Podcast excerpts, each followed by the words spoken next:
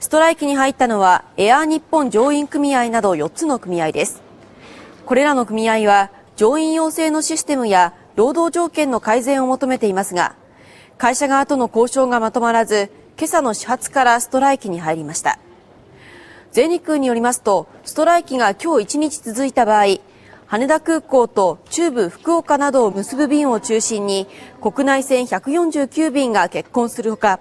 14便に遅れが出ておよそ7200人余りに影響が出る見通しです。国際線は平常通り運航されます。